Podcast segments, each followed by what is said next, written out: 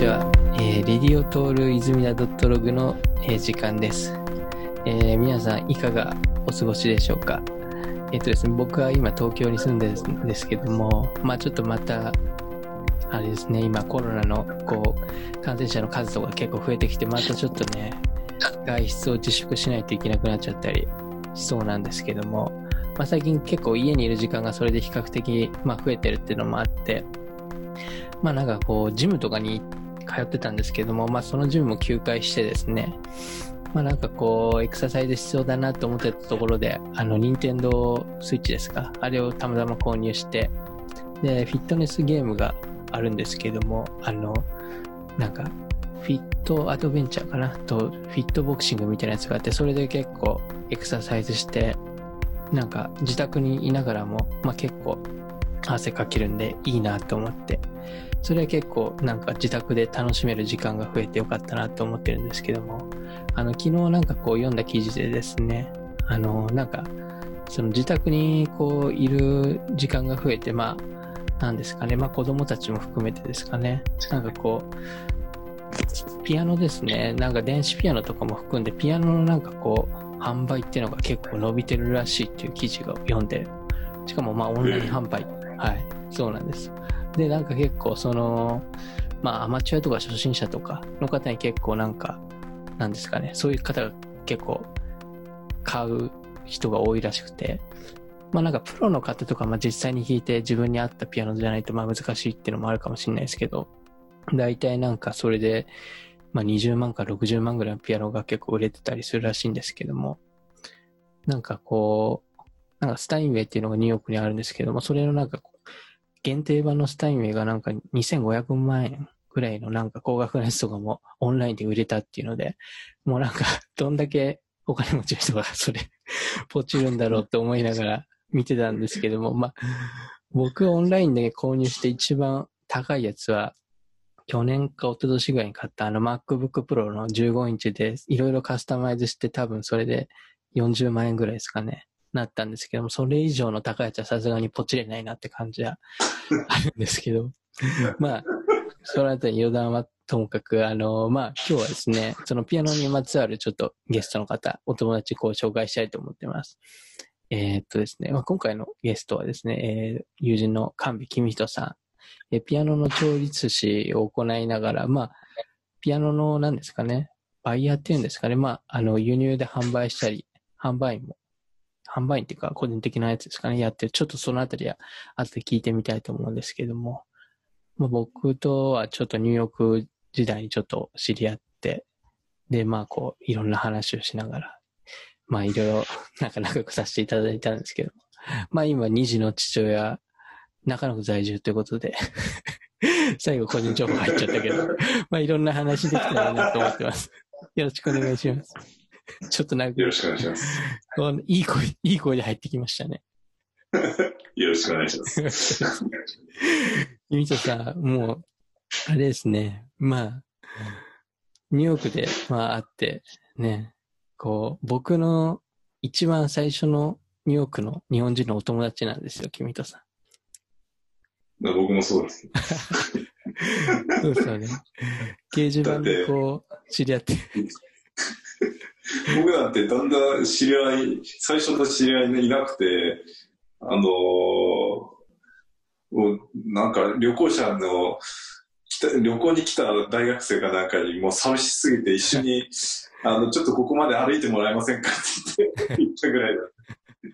あの時はひどかったんで、泉田君とね、お友達になれて、パラダイスでしたからね、ニューヨーク生活。まあなんか結構、そっから、ゆるく長く繋がってるなっていう感じで、あれですもんね、なんかこう、出会った時とか、二人とも全然英語が話せなくて、なんかこう、語学交流のミートアップみたいなやつがあって、それに行って、まあ、英語話せないから、なんか日本語話せる人たちとこう、するんで、英語じゃなくてもう逆に日本語広めようみたいな感じのテンションでよくわかんない感じでやってましたけど。まあちょっと、まあいろいろありますけど。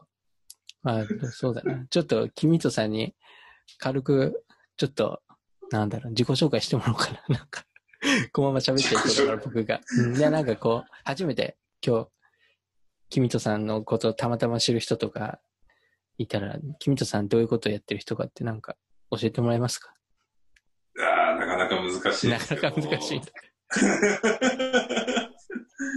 一応調律師をやっていて、で、戸田でピアノの工房を開いていて、はい。で、戸田でピアノの販売をやっていて、で、まあ、基本的に、ヤマハカワイ以外の、うん。あの、音のいいピアノを集めるってことをえー。専念していて、うん。まあ大体、その、まあ、戦前の外国のピアノとか、うんまあそういうものを集めて販売や、まあ修理うんや、ももしくはヨーロッパとかアメリカに行って、うんピアノを買い付けてくるっていう仕事をしてますね。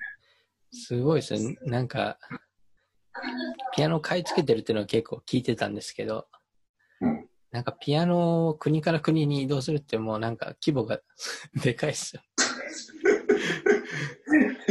しかも昔英語喋れないのに。いやいやいやいや。結構いろ、それでいろいろね、え、海外とかも行って、買い付けて、みたいな。もう、あのうん。大体はみんな知人を頼って、うん。喋れる人を頼って、そして、ドカンと言って、相手が動揺してるのに、これをくれって言って、送ってくれって言って、あれですか？ね、値段の交渉とかもそこでするんですか？値段の交渉も高い、安いっていうか、それぐらいで、えー、すごいね。それぐらい。いや、なんか、昔のそういうピアノって結構高そうじゃないですか。なんか、うーん。そうでもない。高いやつは高いし、安いやつは安いし、あ、で状も、態それぞれかなって感じで。その、でも、ピアノ自体結構なんですか、高価なものだから、多う分、ん。その安いって言ってももう、何百万とかじゃないんですか？まあ、逆に日本で高いピアノ、まあ、スターメイなんかもそううん。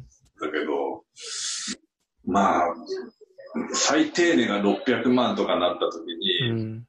やっぱり、これを持ってきてピアノ屋さんが、で、大きいピアノ屋さんが売るってなると、すごい値段、やっぱり200万円プラス乗っけてるとかいうのがあるわけだから、まあそういうのを、やっぱり、あの、個人的に持ってきてたりとかすると、すごく安くなるかなっていうのがあるから、ああ、まあお客さんはそれを喜んで頼んでくるかなっていうのはなるほどです。もう、君とさんにお願いするわけですね、そこで。うんそうです。はいだってやっぱり、お大きなお店ってやっぱりそれなりに人件費かかっていろいろやってるわけだから、うん。うん、高いのは当たり前かな。なるほど。いろいろ上乗せされてるってことですよね。上乗せされてる。はい。ちょっとそのあたりの話、ちょっと、後ほどこう、聞いていきたいなと思うんですけど、まあ、ちょっと、一番、まあ、ちょっとさっき、さっき話戻っちゃいますけど、まあ、あの、ニューヨークで、まあ、あの、知り合ったっていうのがきっかけで、あれですよね。ニューヨークには、君とさん、あれですよね、その、2013年くらいですよね。あの、僕と知り合ったのって、それ。2014年かなもうそんな前です。うわ2013そんな前なんだ。年の冬11で月。すよ。ああ、そんな前なんだ。なんかね、クリスマスパーティーとかやりましたからね。やりましたね。うんあれ、け君とさん、その時、あれですかね、その、ニューヨークに、調律の、あれなんですか、修行できてたんです授業しに、ああ修行しになんか、ピアノの工房に通ってましたよね。そうなんです。まあ、あの最初は何年もいろって言われて、うん。でもさすがに何年も入れないから、とりあえず3ヶ月っていう約束で、うん。まあ、修行しに行ったって感じで。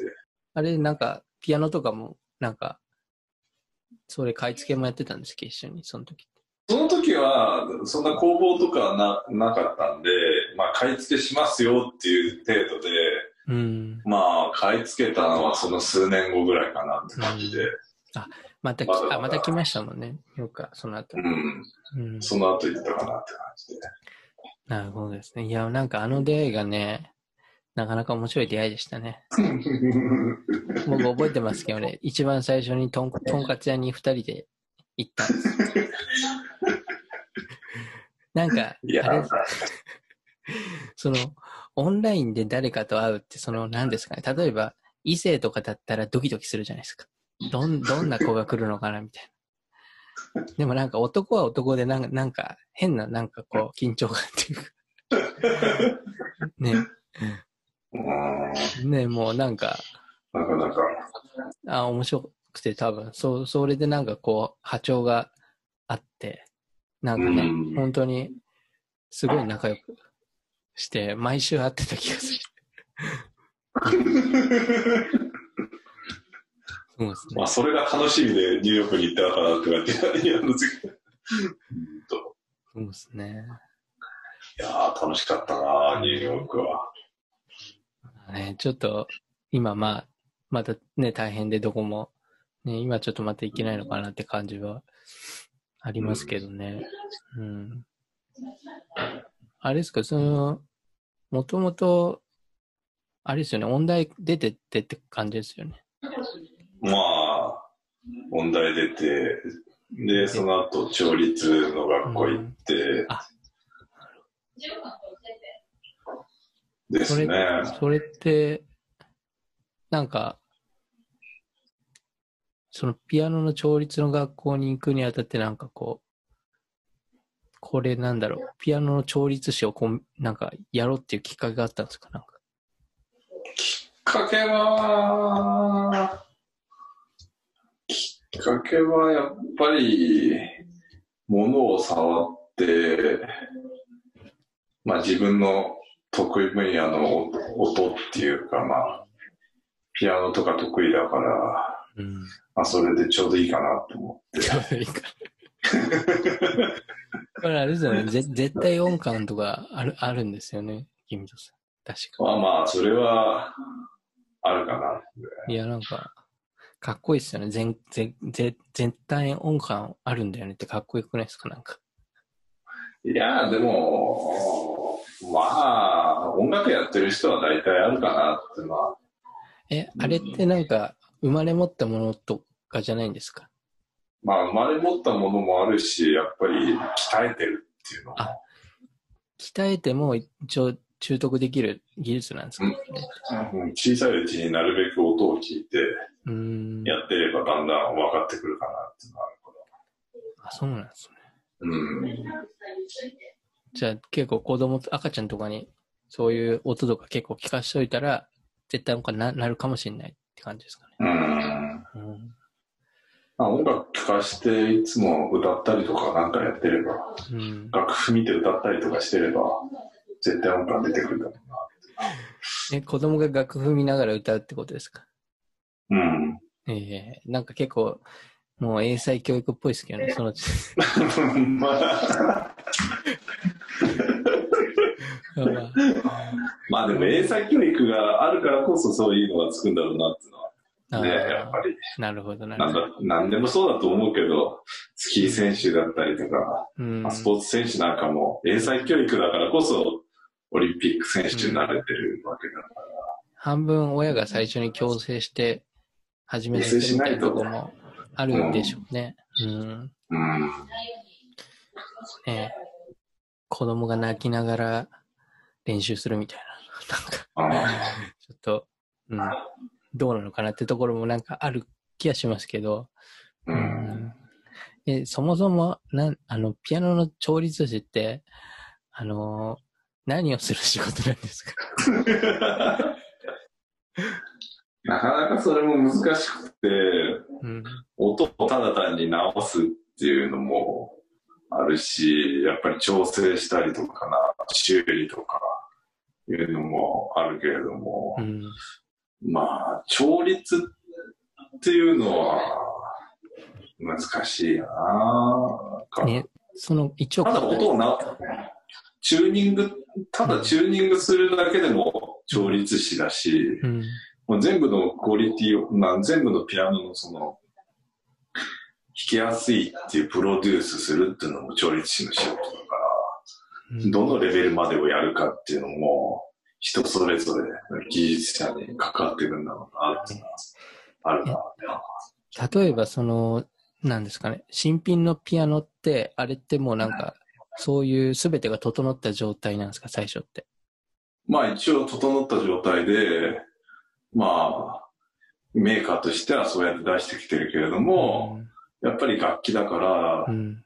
まあそれをチューニングしてあげて、うんもうちょっと良くしてあげるとか、その人が弾きやすくしてあげるとかっていうのは、やっぱ、この技術者とその、弾き手との相性っていうかそういうのを相手を考えてやってあげるっていうのも一つかなっていうのは。その、ピアニストのちょっと好きな、なんだろう、色っていうか、音うんに、こう、合わせていくみたいな。合わせてあげる。うん結構大変ですね、それ。うーん。まあでも、大体そのみんな言ってるようなのって同じようなことを言ってるから、あ、そうなんですか。うん。なんか自分が弾いた時にいいなと思った時は大体みんないいなっていうのは、うん。あるからなるほど。うん。一応なんかみん、なニュアンス的には。うん。基準みたいなところはあるって感じですかね。うん。やっぱり、調律師もピアノ弾けないと、うん弾けない調律師、日本は特にうん弾け。ない調律師がほとんど、えかなりの割合で多くて、そうなんですか。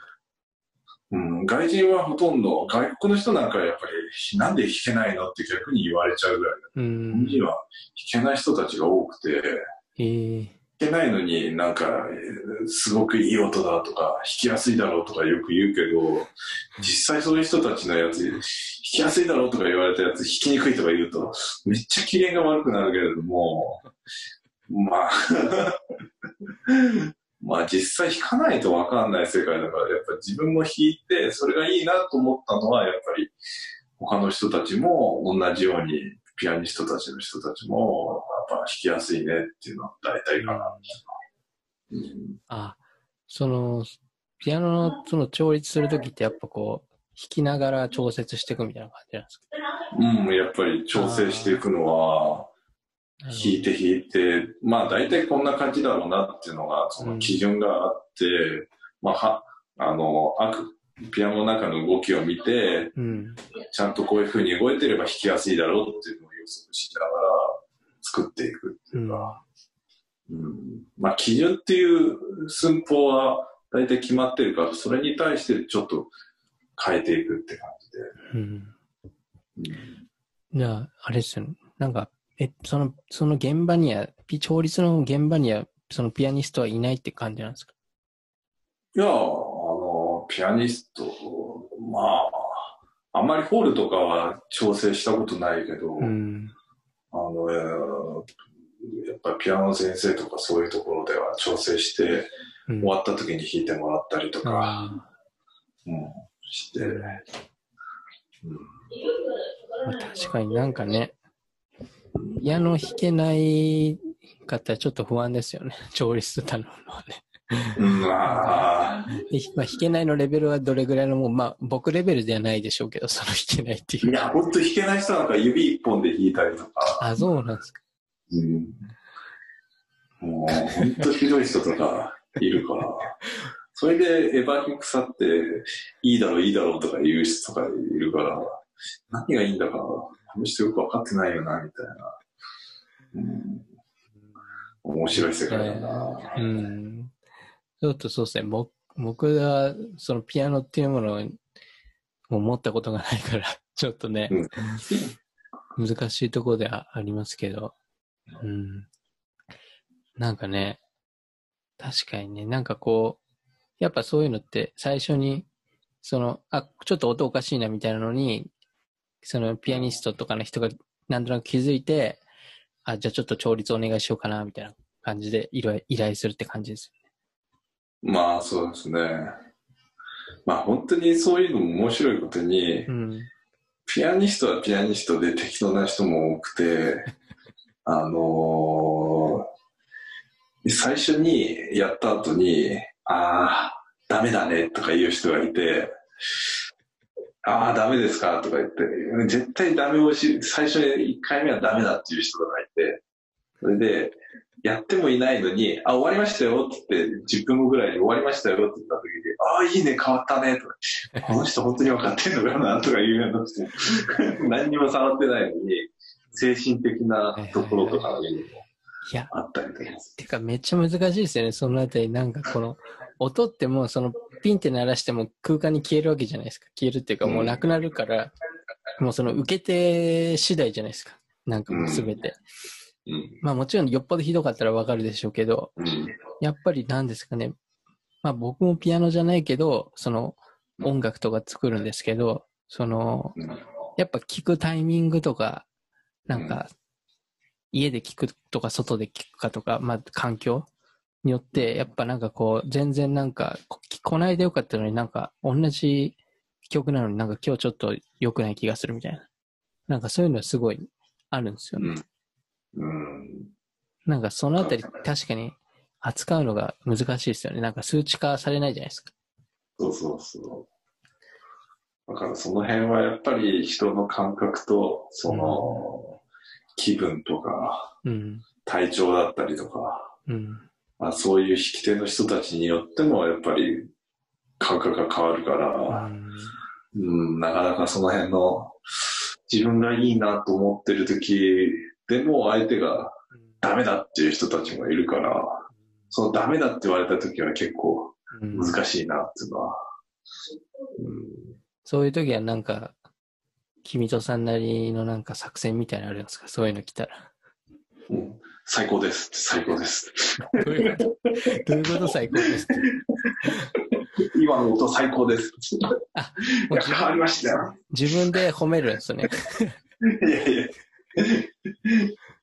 もう、あの、ピアノを褒めてあげて、相手を なるほどね。変わりましたよ、つって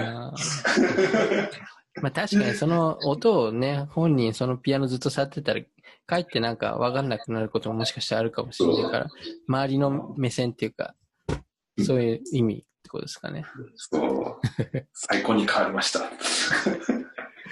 まあなんか、それって結構ある、ありますよね。なんかこう、髪の毛とかも、かなんかヘアスタイリストとか、例えば洋服新しいもの買うときとか、なんか、え、すっごい似合ってますよ、みたいな。なんかもう、いやもう、結構、すっごいもう全然ね、これは悪い例えになっちゃうけど、似合ってない服とかもすげえ褒めてくる人いるじゃないですか。う んなんかもう、売りたいんだろうなって感じあると思うんですけど。うん。やっぱり、やっぱり人間って、かん、なんていうのかな、気分だから、うん。なんか、そういう時は、もう最終的なところは気分になってくるから、そこのところはやっぱり、ね、うまく、こう、指導してあげるっていうか、うんまあ、うまく持ってってあげるっていうのも、うん。うん。気持ちよく、うん。確かにそういう時に、ね、さっきみたいな感じで、いば、いばり腐った人だったらちょっと嫌です。よね。調律の、ね、うん。その、ピアノ弾けないけど、いばり、いばってる人。ああ。光ってる人いるから、ほん。と。なん。でこんな威張っちゃうのかな、みたいな。うん、まあなん。か、その人がなんかすごい調律師とか、まあ例えば話変わりますけど、その、すごいヘアスタイリストとか、すっごいなんかもうファッションの販売員とか、だったらなんかその幻覚っていうか、うんなんだろうな。それぐらいすごい人が堂々と威張っていいって言うんだからいいんだろうな、みたいな、なんか、なっちゃうかもしれないですけど、うんそういうんじゃない中途半端な感じだったら単にムカつきますもんね。うんなかなか。やっぱり、その、一流になればなると、うん。人間って、威張ってる人って少ないなっていうのは、やっぱりこう、すべてを知っちゃってる人っていうのは、うん。威張り腐らないんだなってういうのは、ん。世の中的にそう思うなと思って、意外と腰が低い人うん。ほど、すごい偉い人だったりとうか、ん。まあやっぱそれだからみんなついてきてるんだろうな、みたいな感じだから、確かに。うん。そういう人って別に、なんだろう、そこに行くまでも威張ってないですよね、多分。そのポジションに行くまでも。そ途中に威張りが必要って感じじゃないですよね。ううん。やっぱ変に自分ができないとか、変に自分が負けてるから、もうこれ以上上に行けないとかいうような人が、えばり腐ってんだろうなっていうのはあるから、まあそうやってえばえばることによって相手は圧力与えて、黙らせてる。ピアニストを黙らせるとか、そういうのをしてんだろうな、みたいな。それはもう注文入んないですよね。でも、えばることによって、すごい人なんだろうな、とかいう感じにもなっちゃうから、うんなんか、なんかうまく、それでもうまくいってんだな、みたいな。よくわかんないです。そういう部分も世の中にはまだあるのかもしれないですね。うん。威張ったもん勝ちみたいあったもん勝ちっていう人な。も中にはいるから。うん。そうそう。まあ、僕ら、僕の周りにはあんまりいない気がしますけど、でね、やっぱうんそういう人がいいのかなって感じですようんね。うん。あれですか？なんか、調理寿司と、その、あとその、なんですか？ピアノの輸入とかって、どれぐらいのなんか割合なんですか？仕事、お仕事的には。うん、今は、うん、ピアノの販売もやっぱ半々ぐらいになってきてるのかな。うん。特にコロナになってからピアノの販売の方に力入れてるなって。そうなんですか。うん、逆に調律が回れないから、ああ、あ逆に、その、ね、コロナだからっつって、うん。あえてどう、ピアノ調律どうですかとか、前のお客さんに電話かけとかするときとかも、うん。あんまりしないようにしてて、あ。まあ、相手に気使って逆に、もう来死ぬもんじゃないから、来年にしたいんだろうなとか、毎年毎年電話かかってくる人とかも今年だけは電話かかってこないとか、ええ。あるわけだから、うん。そう、あえてその人に電話するっていうのも、うん。来年が希望なんだなとか思ってるから、まあそうするとやっぱり仕事も減るし、うん。減ってくると逆に自自由な時間が増えてくるから、うん。今まで調整できなかったピアノをみんな綺麗に磨いたりとかうん。して、販売の方にして、工房の方も立てな、いろいろとうん。やったりっていうのは多かったんで。じゃあ、工房にはその、なんですかね、今までこう、買い付けたピアノが結構置いてあるって感じいっぱいあって、ええあ、じゃあそのピアノが今売れるって感じなんですね。そうなんです。うーん。工房には今30台ぐらいピアノあって、あ、そんなにあるんです。うん、あ、それってあれなんですね。あの、オーダーが入ってから買い付けに行くっていうよりはもう、事前にって感じなんですか？もう日本で買い付けたピアノが結。構多くて、うん。うん、まあそれで、まあ修理してないピアノとかがあるから、それを修理したりとかして、やってるかなって感じで。まあ輸入なんていうのうは、ん。お客さんから言われてうん。来てから、まあ去年はベヒシュタインとか輸入してきたけど、まあうん今年はね、さすがに行くことができないから、日本にあるものをうん。買い付けたりとかして、うんまあそういうの売ってるかなって感じで。なんかこの間、なんか、キミソさんのポストでたまたま見たのかななんか、北朝鮮のピアノみたいなのも、なんか輸入してなかったです。あれ輸入じゃなくて日本にあった。あ、日本にあったんですか？あ、そうなんだ。うん輸入かと思ってよく輸入したなと思ってたんですよ、勝 手日本にもともとあったんですよ。もともとあるやつで。うんえ、それでも結構なんか歴史的ですね。なんかそういうものが日本にあるってのも。結構北朝鮮のピアノあって、えー、いいやつは良くて、え、それってなんかパーツが北朝鮮製ってことですか？いや、パーツっていうか、組み立ては北朝鮮かなって感じで。あ、それをなんか昔、どっかのタイミングで日本に輸入したってことですよね。うん、1990年代うん。に、えーっと、まあ、日本の技術者が北朝鮮に渡って、うん。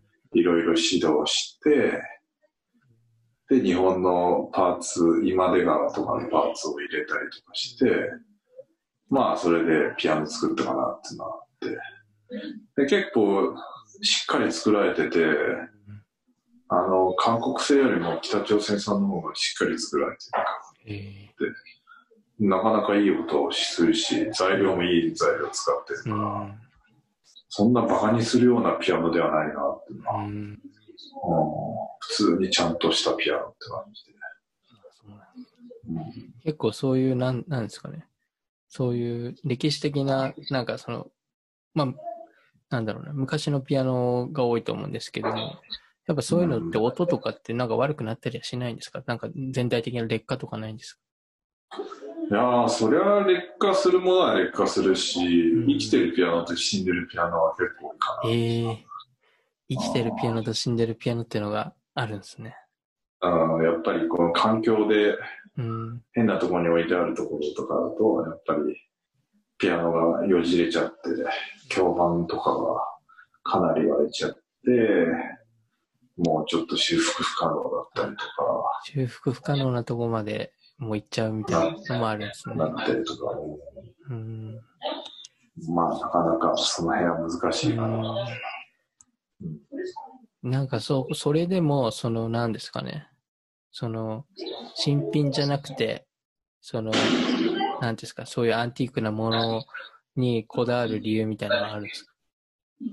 やっぱり昔の方が全然音はいいし、えうん、やっぱ今の現代の戦後のピアノよりは戦前のピアノの方がー、音いいん全然、全然いい音だし、ヤマハだって、うん。まあ戦前の方が素晴らしいピアノ作ってたし、マジっすか。あえ、それって、ーだってうん。値段が全然違う世界だから、あそれ、昔の方が高いってことですか？うん、うん、ヤマハなんてうん。一軒家が3軒ぐらい買えるような、一軒家が3軒ぐらいでもう何千万とか、何千万っていう、うん。まあ持ってる人たちなんて、本当に貴族だったりとか、あもうね、やっぱ大金持ちの人たちが。ヤマハを使ってるぐらい、まあそれ以上のもの、まあ外国製なんかもっと高いわけだけど、うんヤマハですらそのぐらいの値段がするものだから、今だったら誰でも買えるけど、昔はやっぱり戦前っていうのは買えないものだったから、うんそれだけやっぱり値段が高いものっていうのは、うん。ね、それなりにいろいろと豪華に作られてるから、全然やっぱ音は違うかな。今はやっぱもうそういうピアノを作ろうっていうのはなかなかないってことですよもうやっぱり売れないし、ね。うん、まあ、今の時代には沿わないかなって。ああ。うじゃあその技術的にはそういうなんかすごい高くていいピアノは作れるけど、なんか世界のなんですかね、そういう状況に合わせて作れてないっていう感じなんですかね。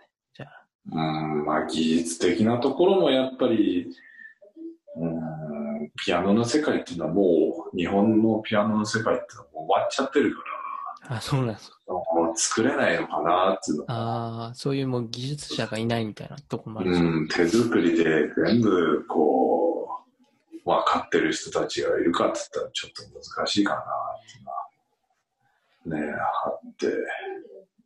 でそういう意味ではなんかそのニューヨークのスタインウェイとかっていうのはまだいいってことですかね。まあ、ニューヨークのスタンウェイっていうのもやっぱりうんその、昔のものがリリニューアルして完全に新品のようにリニューアルしてつ作り直してるっていうのは、そのリニューアルする人たちは逆にすごいなっていうのはあるな。でも、昔のように同じものを作れるかって言ったらちょっと難しいんじゃえーない、うんじゃあ結構あれですね、そういったなんか昔のピアノっって貴重ですね、じゃあ今、相当。すごい貴重で。うんでも昔のピアノはある意味なくなりはしないのかな。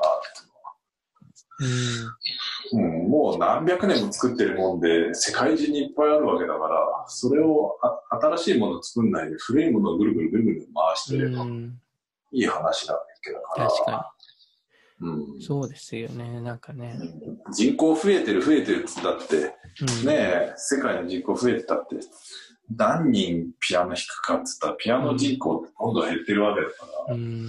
新しいものを作らないで、古いものをどんどんどんどんきれいにして、うん。ねえ、やっていけばいい世界うん。だ。確かになんかもうすでにあるもので、かつなんか新しく作るピアノより音もいいんだったら、そっちがいいですよね。まあ、値段とかはちょっとわかんないんですけど、値段とかはあれですか、新新品のピアノよりやっぱ、安いかなあ、安くなるんですか、そりゃ。うん。へえ結構、ものによって違うみたいな感じですか？その、アンティークのピアノは。まあ、ものによって全然違うかなって感じで。ちなみにじゃあ、君人さんの一押しのピアノはいくらぐらいするんですか？一応し。いや、値段は。あ値段は決まってないんですか？決まってないなって感じで。じゃあなんか、一押しのピアノっていうのも最近、前はスタンウェイいいなと思ってたけども、うん。最近は全然スタンウェイいいなって全然思わなくなっちゃって、あーそうなんですね。うん、なんかコロコロ最近変わってて、まあ、うん。値段も合ってるようなもんじゃないから難しいなって、まあ、100万円ぐらいのものでもすごくいいもんはいいし、うん。うん、まあ、300万、400万ぐらいでかなりいいものを買えるなっていうのは、まあ、300万、400万って簡単に軽々しく言うけど、うん。うん、まあ、そんな、ねえ、うん。難しいな。あれですか？なんか普通のなんか新しいピアノとかを買おうとしたら、まあそこそこなんですかね。いいやつ買おうとしたら何百万って感じなんですかね。一般的に。うん、やっぱり、そこそこ600万ぐらいはええするかなって。ああ。じゃあそれよりも、そのアンティークで600万いかないぐらいでも全然音があ全いいや然、つがある。うん。うん。じゃあ結構みんなそっち買うんじゃないですか？知ってる人は。あの、みんな知ってる人たちはもう、そんな新しいの買わずに古いやつ買うっていうのは基本になってきてるかな。ええ今うんなんかいい、環境にも優しくていいんじゃないですか？結構。うん。うん。すべての意味でいいなっていうのは。うん。うんやっぱなんか、その、なんだろうな。リサイクルっていうか、なんだろう、洋服とかも昔のやつをこうね、回せばいいだけで、ね、新しい服作んなくてもいいやみたいな話もうんなっちゃいますけど、やっぱなんかこう、スタイルが全然違うから、今着たいって思わないものとかもあるわけじゃないですか、いっぱい。うん洋服とか。ね、そういう意味ではやっぱなんかその音っていう点で昔のやつがいいっていうのはなんかすごい、なんか可能性がある話だなと思いましたね。うん。うん。なんか、まあ、うんまあ、新しいものっていうのはやっぱ木が良くないから、うん。もう新しいものを作ったっていいものしないし、いい音しないし、うん。うんまあ、ある意味あれだけ木を使うわけだから環境破壊にもなるし、うん。作んない方がいいんじゃないのかな。うん。いや、なんか、結構、業界ごとに結構そういう問題って抱えてると思うんですけど、なんかこのピアノのその部分に関してはなんかすごい、うんなんか、見習うべきな感じなね、いい、いいか、いうんい姿勢だなと思いますね。ううんん。なんか、そういう、まあ、ピアノの輸入とかに限らずでもいいんですけど、まあそのニューヨークに修行しに行った時の話とかでも全然いいんですけど、なんかこう、そういった仕事とか修行とか振り返ってなんか面白かったことってありますか？面白かったすごい、すごいインタビューみたいになっちゃったけど。面白かったこと。いや、なんかその、スタインウェイじゃなくて、そのニューヨークで修行してるときは、なんかその、その、キミトさんが、その修行に入って、周りの人たちが、なんか、新しいやつが来たから、俺たちクビになるのか、みたいな感じで、最初なんか、そわそわして、敵視してたみたいなことも 言ってて、それは面白かった。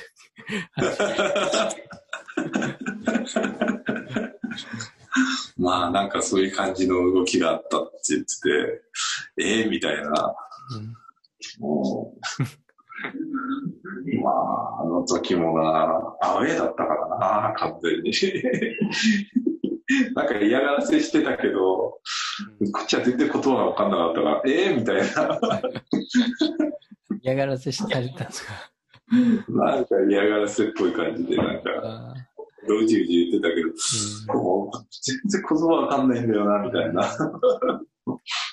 でもなんか、なんかのきっかけで、その、キミトさんがいることで別に自分たちに影響はないっていうふうに分かってからすごい親しくなってくれたみたいな、言ってなかったですか？ああ。なんか、何月に帰るんだみたいなこと言ったら、うんうんいきなり仲良くなった。分かりやすいですね。わかりやすい人たちだったな、って感じで。いや、だってあの工房もなんか、ブル、ブロンクスにあったんですよね、確かニューヨーブロンクスに。ク。ちょっと危ないエリアだったんですよね、確か。最悪で、本当いつもあの、あの、橋渡って階段降りるところに人糞と注射器とゴムが落ちてやばいですね。夜何が起きてるんだと思って、うん。毎日朝工房の人たちが掃除してるのに、また次の日になると人糞と注射器と、なここでな、一体何、夜、夜一体ここで何が起きてるんだっていつも思ってやばい見てみたいなと思って。もうちょっともありえないよな。時代錯誤感っていうか、ね、うん一昔前のニューヨークの危ない感じが、そこになんか残ってる感じ 戻ってる感じがして。でもなんか本当に動物的なことが起きてんだなと思って。まあね、人糞まで行くとそうっすね。コンドームと注射器ぐらいはなんかこう人間らしさがまだ残ってるけど、人糞まで行くともう動物らしさがね、一気に増しますもんね。何が起きてんのうん。一度でいいからあそこのところ待機してみたいなって一回思ったけどね。もう、それはもう、命をかけた行動になっちゃう。うんうん。だってなんか、キムトさん、だってそこの工房とかって、なんかもう、すごい、なんですか、もう閉まるの早かったですね、確かに。早かったんだよね。4時、4時。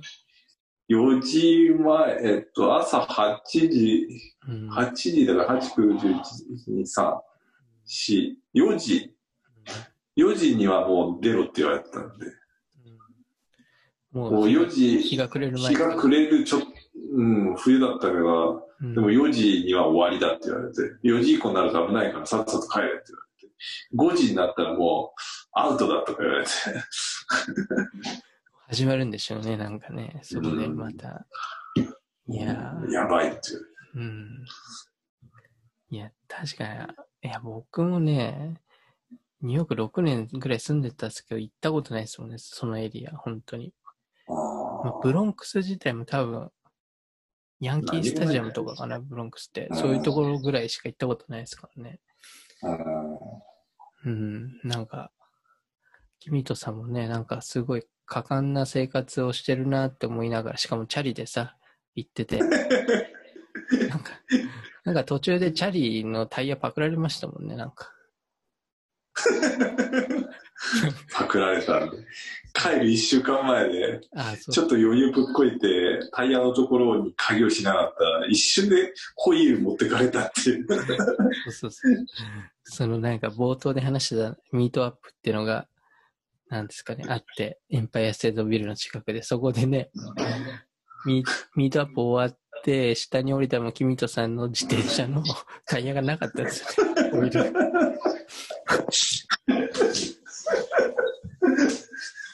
ありえないよありえな。ないですよね。日本ではありえないよな。、ホイールまでちゃんとうんねえ、車輪までこう、全部の車輪が持ってかれないようにうん。鍵をしないとすぐ持ってかれるって意味がわかんないよな。いや、あれ、なんかそういう話とか、そういう被害に遭った自転車とかちょこちょこ見てましたけど、まさか、この日中でしかも、あるんだと。ねえ、びっくりしちゃっあれはね、びっくりしましたね。うた。ん、ねえ。いやーいつもな、自転車乗ってたよな、あの時はな。もうなんか、地下鉄のこう乗るのが最初怖くて、もう、乗る、乗るんだったら自転車持ってっちゃえばいいやと思って、自転車で移動してたってやつ。いや、僕からしたらもう自転車の方が危なっかしいなって思ったんですよ。誰か言ってたよな、サムさんだったかな。よく自転車ニューヨークで乗ってるよね、みたいな。あ、いましたね。サムさんってなんかこう、日本人女性が大好きなあアメリカ人。今でもメール来るもんな。え？やばいね。なんで？元気、元気ですか？みたいな。突然来て、あ、元気ですよってあ、そうみたいなこと書いて、一瞬でメールが終わるけど、なんか3ヶ月に1回ぐらいで、サムさんから突然メールが、今でも来るって感じで、え元気ーしてますから。それちょっとすごいですね。でもなんか、あの時 SD カード512ギガのうん。やつが、あれぶっ壊れて、サムさんな、なサムさんが直せるよ、直せるよって言って、うんこれもうそれじゃ直してよっつって渡したらそのまま帰ってこないって。返してよっつって。で も帰ってこないって。パクられたっていう。ね。なんか、一見、一見いい人だけどね。うん。でもなんか、もう女性からの意意見を聞くともう全然良くない。もうあの、なんか、自宅、自宅の前とかでなんか偶然を装って待ってたみたいななんか話を聞いて、ドン引きしたっていうね。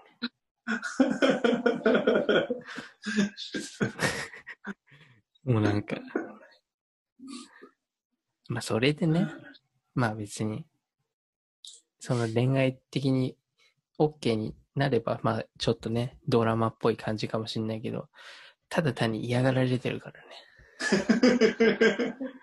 うん、なんか、そういう話を聞くとなんかちょっと、ね、いやー面白いな、サムさん。なんか、いろんな人と知り合いましたね。うん。うんいや、もう、もうあれから何年ぐらいもう6年、7年ぐらいですよね。うん。いやー年取ってたな。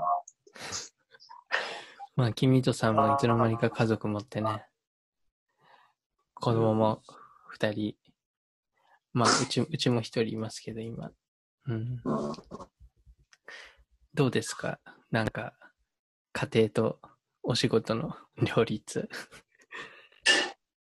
いやーなかなか大変だなーって。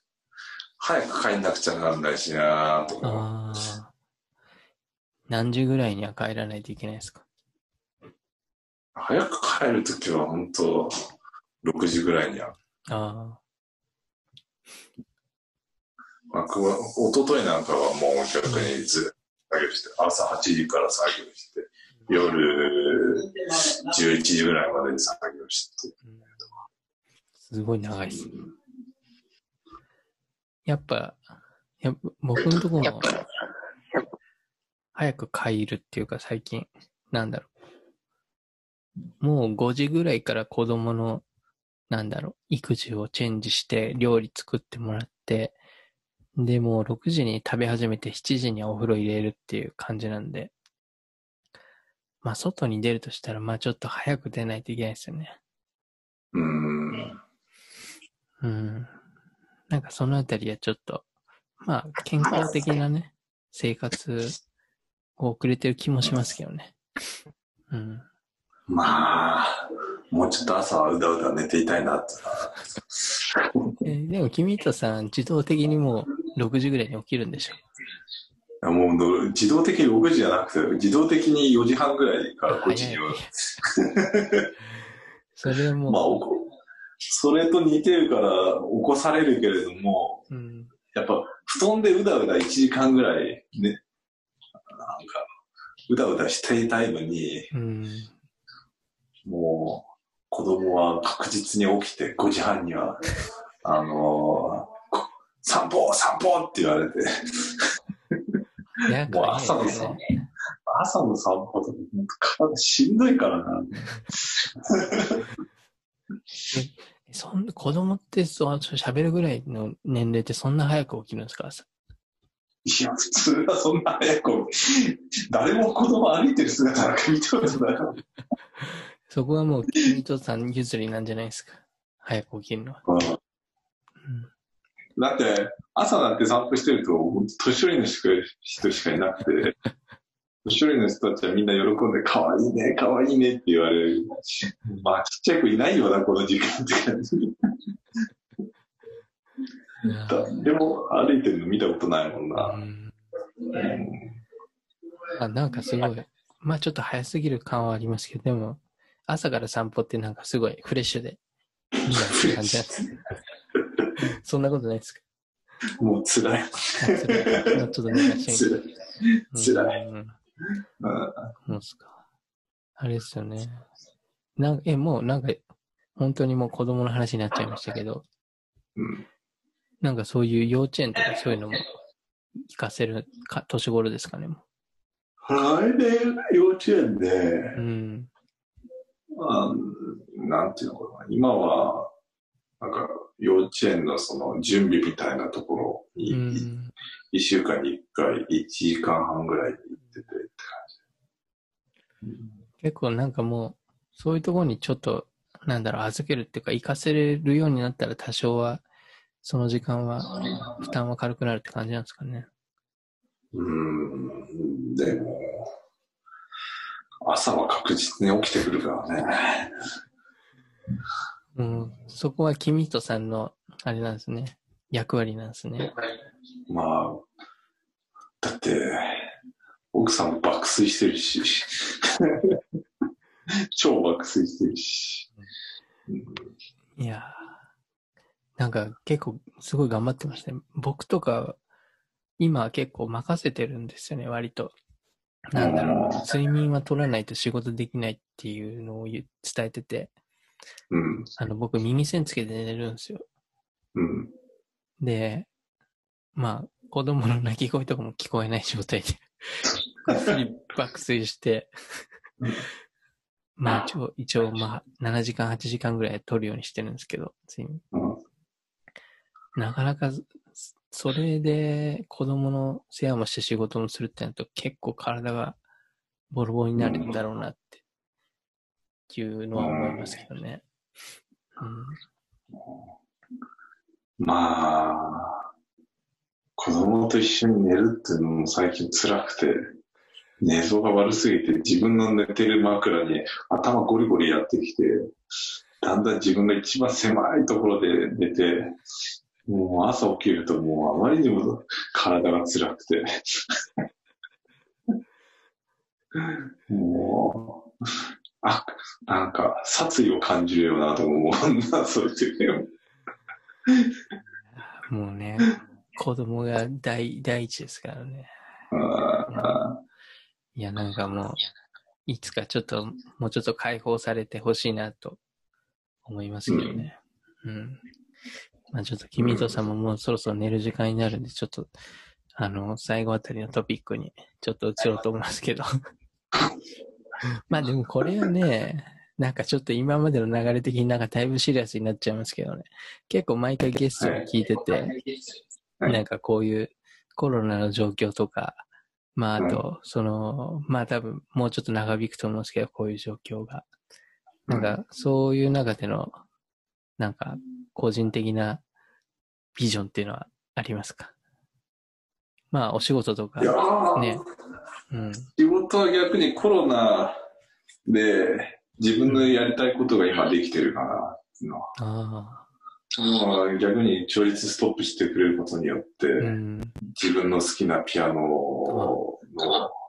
ものをどんどんどんどんこう買い付けて、うん、まあ買う人もやっぱりコロナだからって言って買買わないっていうんじゃなくて、やっぱ欲しい人はいつでもうんいるから、うん、まあ、そういう人のターゲットにして、まあ自分で好きなことをやってるかなっていううのは、ん。すごくいいことだなと思って。そのか、買い付けは日本国内だったらできるって感じ？うん、日本国内の買い付け、うん、やっぱり日本も1920年ぐらいの時にいっぱいドイツからピアノが流出したっていうか、まあ、うん。あのー世界恐慌の時うに、ん。あのードイツのお金が、マルクがうん。もう紙ペラになった時に、日本人がいっぱいピアノ買い付けたっていうのもあるから、そういう時のピアノがたくさん日本に眠ってるっていうのがあって、えーなるほそういうものを買い付けて綺麗に直しど。うん、せるかなっていうのが逆にコロナの、あまあ、おかげっていうのもあるけどあ、な。うんやっぱそういうピアノに触ってる時間が好きなんですね。まあ、趣味なんで、ああ、いや、いいじゃないですか。いや、やっぱなんか、好きだったんだ、やっぱりって今思いました。まあ、趣味と本業が一緒になっちゃってるっていうか、うん、まあ、好きだから、うん。ストレスなくうん。ずっとやっていられるかなうん確かに。朝の8時から11時までって好きなことじゃないと、やってらんないですよね。うん。うんまあ、その横でうだうだと、うんまあ、調整してる最中は Amazon プライム見ながら、横で流しながら。え、それ、え、音の調整とかむ難しいんじゃないですか？大丈夫ですか？あ、あの、調律じゃなくて調整してる時修理とかしてる時は、はいはい。あーまあ、音を流して、音楽流してるような感じで、Amazon プライムを、ドラマを全部見 見るっていう。なんか、あれですね。そういう時間が、本当貴重ですね。その、ね、子供もいないわけですよね、その場所には。そうそう。うん。いや、それは一もう、番楽しい時間。一番多分、君とさんが大事な時間ですよね、そその時間。うん楽しみながら作業してるっていう。いや、それはマジで貴重だと思います。その時間をもう大事にしてくださいとしか今僕から伝えれなくてね。本当に。うん。うんその時間があるから頑張るみたいなね、うんところはあるのかもしれないですね。まあ、うん。でもなんかいいですね。そういうじ有意義な時間を使えるって今のね、こういう状況で。うんう。んポジティブな意味で時間を使うことができる。うん。まあ、潰れないようにしないとな。なあ。まあ、ピアノを、あれですか、ピアノをまあ売ってれば、まあとりあえずは大丈夫って感じですかね。うんまあ、ピアノの弾く人たちの人口がどんどん減ってるから、まあそういう人、もっと人口が減ったら終わりかなっていうのは、うん。あと20年ぐらいしたら終わりかなっていうのは少し思うけああ、ピアノは弾く人か。やっぱなんかそもそも、あれですかね。そういう、なんだろう、教育の段階からもうピアノを弾く人がちっちゃい時からもういないみたいな感じなんですか？ピアど。ノ教室とかも少なくなってるみたいな感じなんですかね？まあ、もう子供自体が減ってるわけだから、うん。まあそれでプロになったってうん。食っていけるかっていうと、うん。逆に食っていけないよなっていうのあるから。なるほどです。ままあ中にはし本当にピアノの趣味で大好きで大好きでたまんないっていう人がいるわけだから、まあなくなることはないと思うけれども、本当に少なくなるだろうなっていうのは、うん、って確かに。思うな。うんなんか、そのあたりあれですね。うんちょっといろいろ考えていかないといけない部分なのかもしれないですけど。う。うんんなるほどです。あ、どうにかなんだろうって。まあ、何かしらね、なんか新しい道が開けてくるのかなっていうのも思いますけどね。うんはい。なんかね、うん。そうですね。まあ形は変わると思いますけど。はい。だって僕がやってることもこのまま20年後同じ感じであるとはやっぱ思わないし、うん。やっぱそういうのは考えますよね。なんか。うんうん。でもまあその時々でこう対応していくのが大事なんだろうなと思いますけどね。まあ、あある意味なんか今も変わり目じゃないですか、そういう意味で。